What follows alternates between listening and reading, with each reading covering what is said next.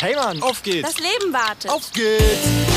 There's another good show coming up right now. Dein Live, die Jugendredaktion zum Mitmachen. Ja, ne? Dein Live auf M945. Mein Name ist Sophie Scholl.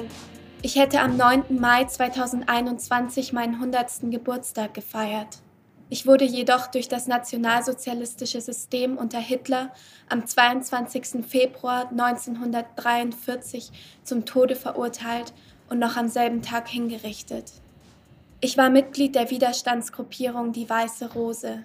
Wir haben mit Flugblättern zur Auflehnung gegen die NS-Diktatur aufgerufen.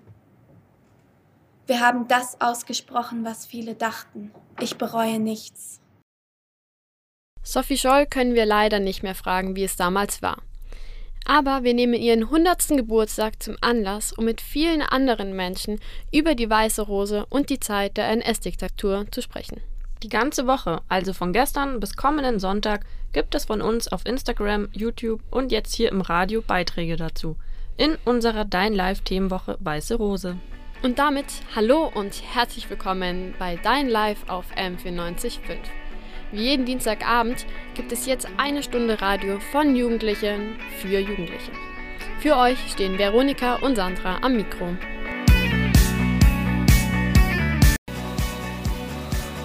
Stehe zu den Dingen, an die du glaubst, auch wenn du alleine dort stehst. Das hat Sophie Scholl einmal gesagt. Sie war Teil der Widerstandsgruppe Weiße Rose. Und wenn ihr euch jetzt fragt, Weiße Rose, ja, den Begriff habe ich schon mal gehört, aber was war das nochmal? Ursula Kaufmann von der Weißen Rose Stiftung erklärt es genau. Wir haben sie im Lichthof der LMU München getroffen. Es gab hier an der Ludwig-Maximilians-Universität 1942-43 eine Gruppe von Studenten. Es war ein Freundeskreis, der sich hier auch kennengelernt hat und sich dann entschieden hat, es war keine plötzliche Entscheidung natürlich, sondern auch ein längerer Weg, ein schwieriger Weg, die ähm, deutsche Bevölkerung mit Flugblättern zum Widerstand gegen den Nationalsozialismus aufzurufen. Der Kern, der aktive Kern der Gruppe bestand aus sechs Studenten. Hans Scholl, Alexander Schmorell waren die beiden ersten, die sich entschlossen hatten, Flugblätter zu schreiben. Und zwar tauchten im Juni, Juli 1942 innerhalb von äh, zwei Wochen die ersten vier Flugblätter der Weißen Rose, das war auch der Titel der Flugblätter, hier in München auf. Den Entschluss aus dieser inneren Emigration und ähm, der, der inneren Ablehnung auch des politischen Systems wirklich in die Tat überzugehen, äh, war eine Entscheidung nur von Hans Scholl und Alexander Schmorell. Die anderen wussten bis dahin auch überhaupt nichts, wussten auch die nächsten Wochen nichts. Denn die ähm, Studenten waren ja Medizinstudenten und sie wurden dann für drei Monate an die russische Front geschickt. Das heißt, auch in diesen drei Monaten, also bis Winter 1942, passierte auch nichts, wurden keine Flugblätter verteilt. Die äh, Zeit in Russland war für alle sehr bedeutend. Einmal, weil äh, Alexander Schmorell fließend Russisch sprach. Das heißt, dadurch war es auch möglich, mit der russischen Bevölkerung in Kontakt zu kommen. Dann natürlich auch die Erfahrung an der Front, was es bedeutet, auch als Sanitäter in den Lazaretten Verwundete zu pflegen, was überhaupt Krieg bedeutet. Und der Entschluss, wir machen weiter, also wenn wir zurückkommen im Winter 1942, werden wir versuchen, was ganz wichtig war, natürlich weitere Freunde zu gewinnen, die dann die Flugblätter auch in anderen Städten Deutschlands verteilen können, Kontakt auch zu knüpfen zu einer anderen Widerstandsgruppe in Deutschland, was ja wahnsinnig schwierig war und äh, man kann schon sagen fast unmöglich. Das alles haben sie geschafft, was sie sich vorgenommen haben. Also man muss sich vorstellen, Ende 1942 hat sich dann auch Professor Kurt Huber entschlossen, also der Philosophieprofessor dieser Universität, die Gruppe zu unterstützen. Er hat ja dann das fünfte Flugblatt der Weißen Rose geschrieben das sechste auch. Also es war eine Art Zusammenarbeit. Der Kreis, auch Sophie Scholl, äh, hat sich dann ganz aktiv beteiligt, die Flugblätter in andere Städte zu bringen. Das heißt, die Gruppe hat sich erweitert und hat es geschafft, das fünfte und das sechste Flugblatt in wesentlich höherer Auflage äh, in insgesamt acht äh, deutschen Städten zu verteilen. Wie es dazu gekommen ist, dass die Weiße Rose aufgeflogen ist und zerschlagen wurde, das erzählt Ursula Kaufmann uns auch noch in dieser Sendung. Ihr hört Dein Live auf M945. Themenwoche Weiße Rose bei Dein Live hier auf M945.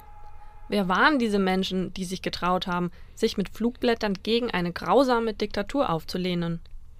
Für unsere Themenwoche haben wir uns unter anderem mit engagierten SchauspielerInnen in der Kulturwerkstatt in Kaufbeuren getroffen.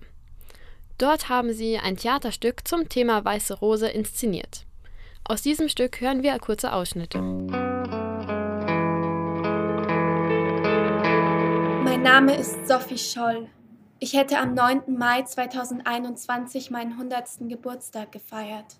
Ich wurde jedoch durch das nationalsozialistische System unter Hitler am 22. Februar 1943 zum Tode verurteilt und noch am selben Tag hingerichtet. Hildegard Kronawitter ist Vorsitzende der Weißen Rose Stiftung und sie beschreibt, warum sie von Sophie Scholl fasziniert ist. Sophie Scholl ist für mich natürlich gerade von heute aus gesehen eine sehr junge Frau, die ihren Weg zunächst als Mädchen über die Hitlerjugend meinte, äh, finden zu können, dort auch zunächst begeistert mitmachte, aber sie hat dann nach und nach das verbrecherische System erkannt und sie war vehement gegen den Krieg. Und äh, was ich aber auch noch mit ihr verbinde, dass sie sehr künstlerisch begabt war. Und wir haben wunderbare Zeichnungen von ihr und wir wissen, dass Musik für sie eine ganz große Rolle bedeutete. Ich bin Alexander Schmorell und habe mit Hans Scholl die ersten vier Flugblätter der Weißen Rose geschrieben. In Russland habe ich erlebt, wie grausam der Krieg ist. Wir wollten die Menschen dazu bringen, endlich mit uns Widerstand zu leisten. Markus Schmorell ist der Neffe von Alexander Schmorell. Wir haben ihn an der LMU in München getroffen und ihn gefragt, was sein Onkel für ein Mensch war. Als Mensch, glaube ich, war er ein sehr aktiver, offener, sehr interessierter, sehr intelligenter Mensch. Und er war sehr früh schon sehr eigenständig. Und das hat ihn auch, glaube ich, befähigt, ähm, früh selbstbewusst seinen eigenen Weg zu gehen. Hat das System des Nationalsozialismus sehr früh schon hinterfragt als, als junger Mensch das hat äh, schon in seiner Jugend Erlebnisse gegeben, die diesen Weg ein wenig vorbestimmt haben. Er war auch, glaube ich, ein bisschen ein ziemlicher Romantiker und ein bisschen ein Idealist. Und für ihn auch wichtig war, dass er in Russland geboren war. Er hat sein kurzes Leben lang sich äh, immer wieder mit Russland beschäftigt, sich auch mit Russland identifiziert, äh, das hat ihn auch stark geprägt. Mit vier Jahren ist er nach München gekommen und ist in München aufgewachsen. Er war der Münchner. Hat die Veränderung Münchens natürlich sehr stark wahrgenommen in der beginnenden Nazizeit. Und das hat er auch sehr natürlich aufgenommen. Er war ein sehr wacher Mensch auch. Als Hans mich wegen der Flugblätter fragte, zögerte ich dachte an meine Frau, meine Kinder. Aber es musste etwas getan werden. Auch ich musste sterben. Doch ich bin den jungen Leuten dankbar. Es ist nicht umsonst gewesen. Kurt Huber war Dozent der LMU und hatte die Weiße Rose bei den letzten beiden Flugblättern unterstützt. Seine Tochter, Birgit Weiß, hat uns in einem Interview vor einigen Jahren erzählt, was ihr Vater für ein Mensch war. Also er war sicher ein Choleriker und kam rasch hoch und konnte aber ebenso rasch wieder ganz versöhnlich und liebevoll und freundlich sein. Er war wirklich, also ich sage das nicht, weil es mein Vater ist, er war wirklich unendlich klug. Er wusste also Dinge, die andere Leute überhaupt nicht äh, in den Griff bekommen hätten, ja. Und er war einfach ein Mensch, der Einzelgänger war, aber unheimlich große Wirkung auf andere Menschen haben konnte. Das hat man gesehen an seinen unendlich vollen Vorlesungen. Ja, er war ein sehr, sehr guter Vater. Also eigentlich kann man sich auf der einen Seite keinen besseren vorstellen, weil er nie so sich verhalten hat wie andere Väter.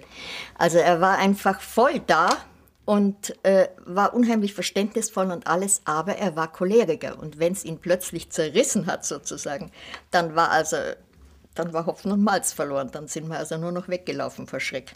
Und insofern war es eigentlich auch klar, dass er seinen Weg gehen wollte und musste, weil er einfach gar nicht anders handeln konnte. Das war so tief in ihm drinnen, dass also Recht und Gerechtigkeit ein, ein Staat einfach nötig hat und dass man da dann alles tun muss, um das zu erhalten, diese Art Freiheit des Geistes. Ihr hört Dein Live auf M945.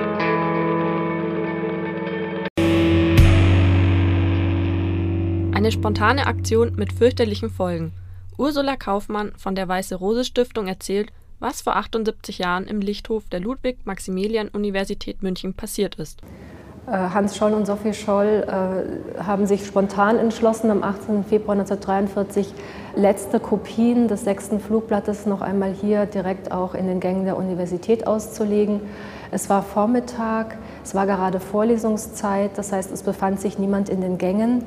Sie sind davon ausgegangen, dass sie unbeobachtet die Flugblätter verteilen können, wollten dann die Universität wieder verlassen, sind dann spontan aber noch einmal äh, zurückgelaufen, weil Hans Scholl immer noch restliche Kopien in seinem Koffer hatte, sind dann in den zweiten Stock gelaufen. Äh, das alles, muss man sich vorstellen, ist jetzt in Sekundenschnelle passiert. Sophie Scholl hat mit einigen Flugblättern kleine Stöße auf der Balustrade gebildet und ist mit der Hand dann drüber gestrichen, sodass die Flugblätter in den Lichthof geflattert sind. Der Hausschlosser dieser Universität, Jakob Schmidt hieß er, war bereits dafür eingesetzt, alles zu beobachten, wenn ihm etwas verdächtig vorkommt, das auch zu melden.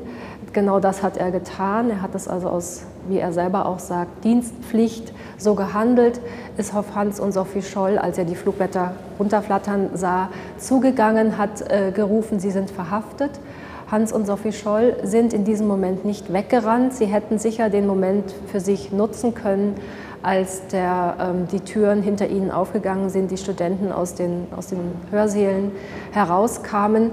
Hans Scholl blieb einfach stehen, genauso auch Sophie. Und Hans Scholl sagte, was fällt Ihnen ein, äh, uns hier festzuhalten? Wir warten auf Freunde, die jetzt hier Vorlesungsschluss haben und wir wissen überhaupt nicht, was, was sie wollen. Der Hausschlosser, also Jakob Schmidt, hat sich nicht beirren lassen, sondern hat sie mitgenommen zu seinen Vorgesetzten, die dann die Gestapo benachrichtigt haben, die sofort gekommen sind. Was ihnen dann zum Verhängnis wurde, war, dass sie zu Hause in der Franz-Josef-Straße verdächtiges Material nicht, nicht versteckt hatten, dass sie also überhaupt keine Vorsichtsmaßnahmen auch ergriffen hatten und dass die Gestapo aufgrund dieses Materials, was sie gefunden hatte, dann eben natürlich ähm, die Beweislage für Hans Scholl und für Sophie Scholl immer enger wurde. Hans Scholl dann als erster gestanden hat. Und daraufhin sind sie zu Sophie Scholl und haben ihr gesagt, so jetzt hat dein Bruder gestanden, möchtest du nicht auch endlich die Wahrheit sagen? Und dann hat auch Sophie Scholl gestanden. Ihr hört Dein Live heute mit der Spezialsendung zur Widerstandsgruppe Weiße Rose. Mehr zu der Geschichte und zu den Weißen Rose-Mitgliedern ist in der Ausstellung der Weiße Rose Stiftung zu sehen. Die findet ihr direkt am Ort des Geschehens, nämlich direkt im Raum angrenzend des Lichthofs der LMU München. Ihr hört Dein Live heute mit der Spezialsendung zur Widerstandsgruppe Weiße Rose. Volle Vorlesungssäle, das können wir uns momentan nur vorstellen, aber leider nicht selbst erleben. Die Vorlesungen von Kurt Huber zur Philosophie und Musikwissenschaft in München waren bei Studierenden sehr beliebt auch der Freundeskreis der Weiße Rose hat damals Kurt Hubers Vorlesungen besucht. Die Flugblätter, die in den Lichthof geworfen wurden, stammten unter anderem auch von Kurt Huber. Anhand des Schreibstils wurde er von den Nazis als Autor erkannt.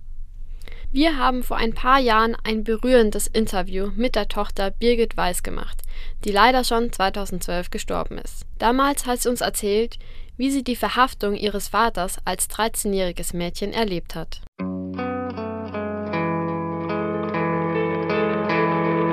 Es hat geläutet und es war noch finster, es war ja Februar.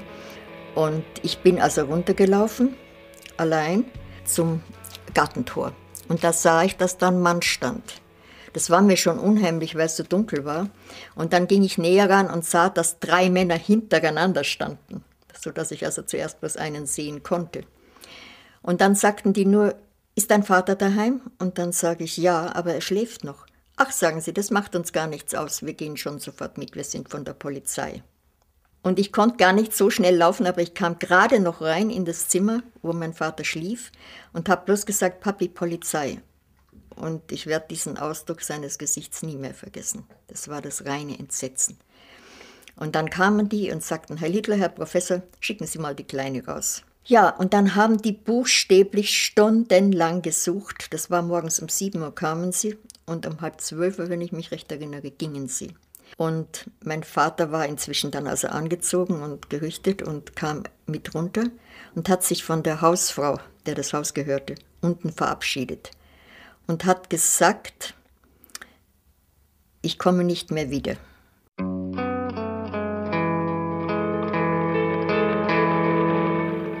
Ja, und dann haben sie ihn mitgenommen und sind gegangen und ich habe buchstäblich, das kann man sich heute gar nicht mehr vorstellen, ich habe von 12 Uhr mittags bis abends um 6 Uhr gebraucht, bis ich meine Mutter telefonisch überhaupt erreichen konnte.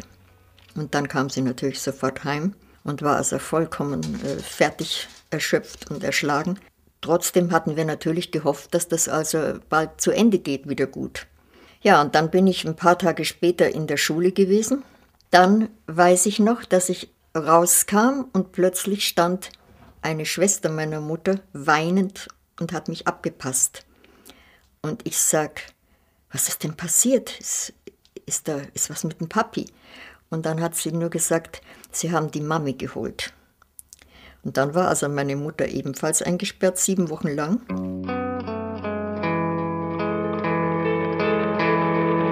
Und ich durfte einmal die Woche mit einer Schwester meiner Mutter, bin ich da einmal hingegangen und habe meine Mutter besuchen dürfen.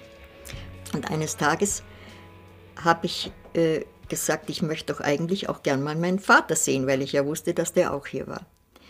Und dann weiß ich noch genau, wie zwei Gestapo-Beamten, die mich anscheinend auch gern mochten, die haben sich dann so getuscht irgendwie zusammen und haben dann gesagt, hör mal zu, wenn du uns schwörst, dass du nicht weinst und dass du nicht sagst, dass deine Mutter hier ist, dann darfst du ihn ganz kurz sehen. Dann habe ich tatsächlich geschworen und habe den Schuh auch gehalten.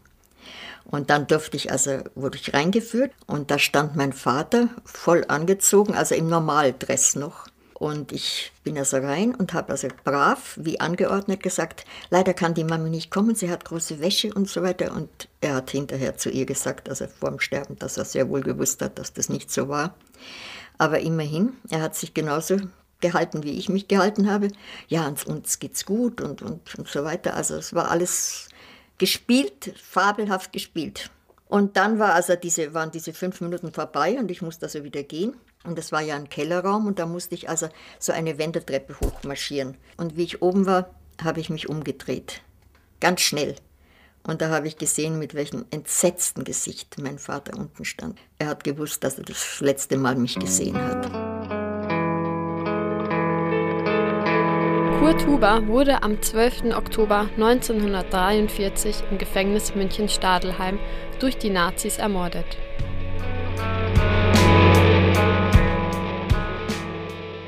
Ihr hört Dein Live auf M94.5. Step out of the shadow tonight into the beauty of a wonderful light. The graveyard's no longer my home. I'm awake. Wir haben in dieser Sendung jetzt viel von WiderstandskämpferInnen im Dritten Reich gehört. Viele MünchnerInnen haben aber von Widerstand und Auflehnung wenig mitbekommen. Wir wollten wissen, wie der Alltag der Münchner Jugendlichen in der Nazizeit war. Clara und Emily von Dein Live haben sich mit einer Zeitzeugin getroffen. Hallo, wir sind Clara und Emily. Uns hat besonders interessiert, wie denn jetzt so ein Alltag von jemandem aussieht, der im Krieg gelebt hat. Wir haben also Luise Kraus getroffen. Sie ist 1927 geboren und war während des Krieges eine Teenagerin. Da Hitler mit seiner Propaganda auch die jüngeren Menschen erreichen wollte, hat er die Hitlerjugend gegründet. Luise war selbst ein paar Jahre Mitglied und erzählt uns von ihren Erfahrungen. Das war an sich ganz nett. Da waren wir so Gruppen und haben wir jede Woche mal getroffen und haben dann da Spiele gemacht und Lieder gesungen. Das war an sich für uns Kinder eine recht nette Unterhaltung. Musste jeder der Hitlerjugend beitreten? Ja, ja. Also, man ist schon so lange gepissagt worden, bis man dazugegangen ist. Also hat die Hitlerjugend für Abwechslung im Leben eines Teenagers gesorgt. Das hat natürlich sowohl gute als auch schlechte Seiten. Als Hitler 1933 an die Macht kam, war Luise sechs Jahre alt und kam in die Grundschule Hirschberg in Neuhausen.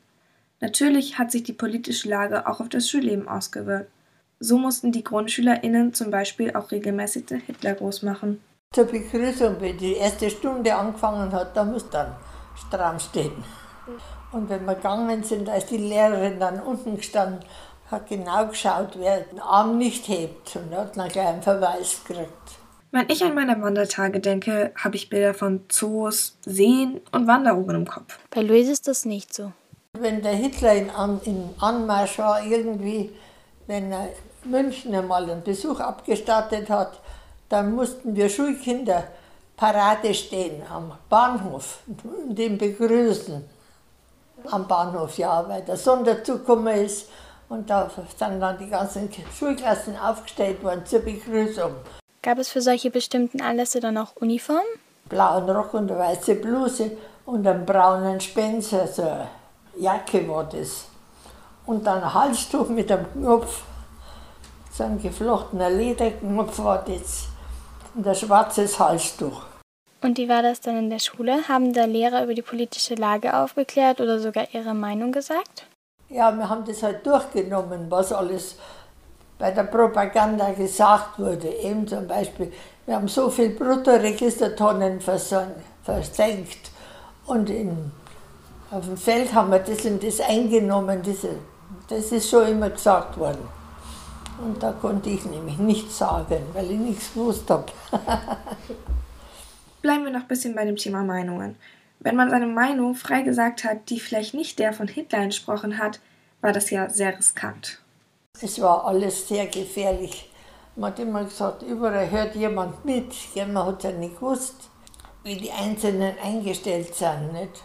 Und kanntet ihr auch einzelne Personen, die Parteimitglieder waren und in deren Anwesenheit ihr vielleicht besonders vorsichtig sein musstet? Wir hatten schon ein paar Parteigenossen im Haus, aber die waren an sich harmlos.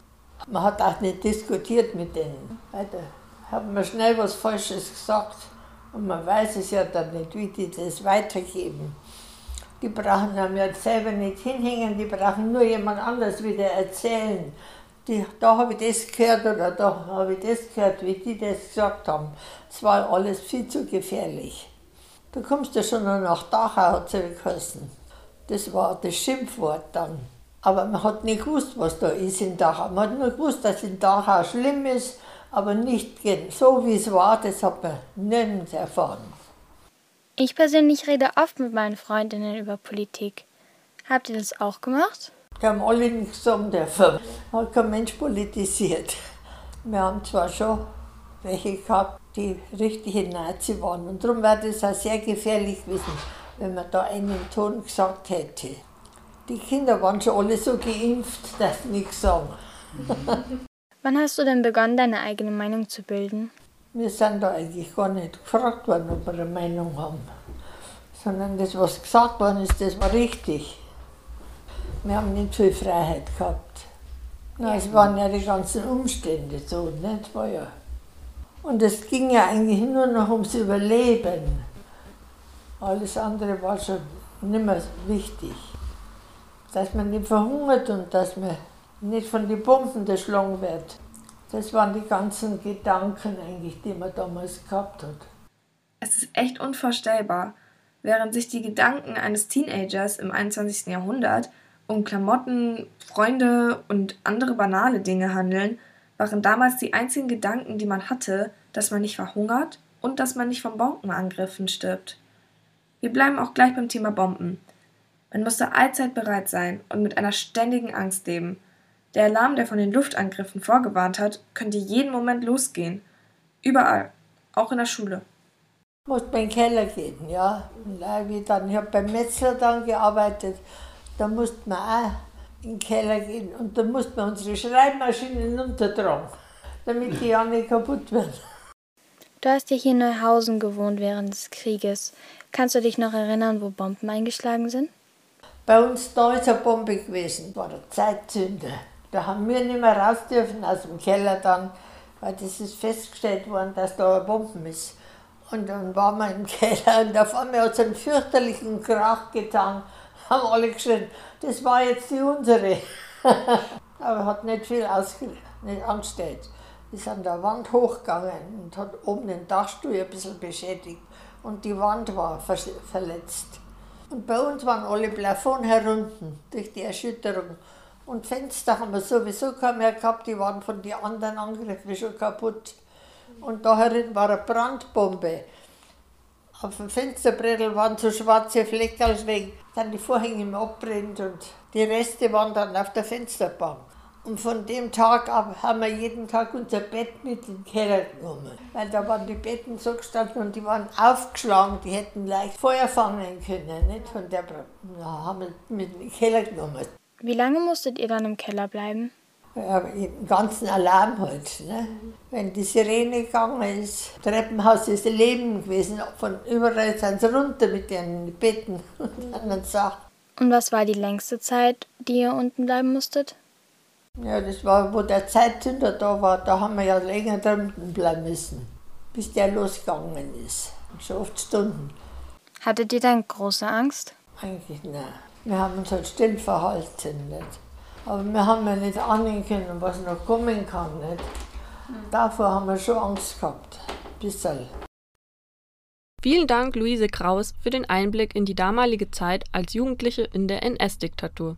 Ihr seid hier bei Dein Live auf M945. Wow, wie schnell eine Stunde vergehen kann, wenn man so spannende Gesprächspartner hat. Ich finde diese Zeitzeugengespräche so krass und erstaunlich. In der Schule behandelt man zwar immer wieder das Thema Nationalsozialismus und Zweiter Weltkrieg, aber wir Jugendliche können uns doch gar nicht vorstellen, wie schlimm es damals für die Menschen gewesen sein muss, das alles hautnah mitzuerleben. Und es ist ein echtes Privileg, dass wir noch die Möglichkeit haben, mit ZeitzeugInnen zu reden und allgemein, dass sie uns überhaupt ihre Erlebnisse erzählen.